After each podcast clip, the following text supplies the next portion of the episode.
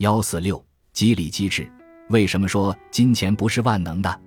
激励机制不只是发钱那么简单。三宝，好久不见，我最近变化比较大，刚刚辞职开始创业。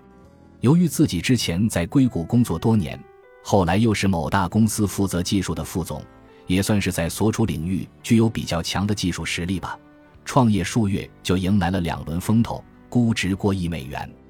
创业上的融资算是一帆风顺，技术开发也是我得心应手的领域，但在人才招聘上却遇到了前所未有的挑战。目前我们公司除了我离职时拉出来的几个骨干成员外，一直在寻觅更多的新鲜血液。前一段看中了好几个年轻有潜力的人才，给出的薪酬标准也是在八十市场分位，而且还许诺了期权。但是最终这几个人都拒了邀约。我之前一直做技术，对于管理只限于团队的管理，对如何搭建整个公司的架构确实没什么经验。但是我认为道理应该是很简单的。你们经济学不是说金钱是万能的吗？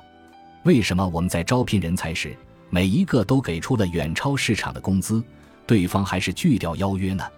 是的，经济学非常看重激励机制的作用，但激励不仅仅是发钱这么简单。清华大学经管学院钱颖一院长在经济学原理课上喜欢讲一个笑话。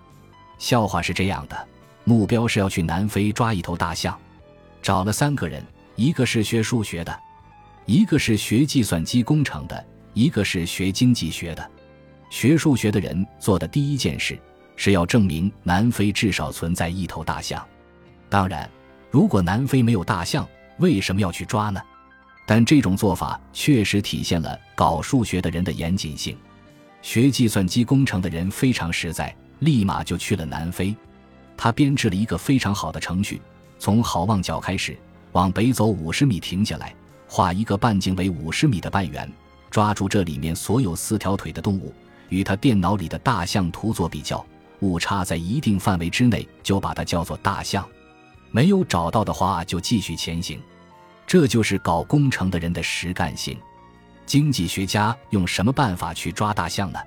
经济学家说：“我既不去证明是否存在大象，也不用跑那么远去南非，因为我相信，只要我把价格定得足够高，不用去抓大象，自己就跑来了。”这就是人们对激励做出反应的经济学基本原理。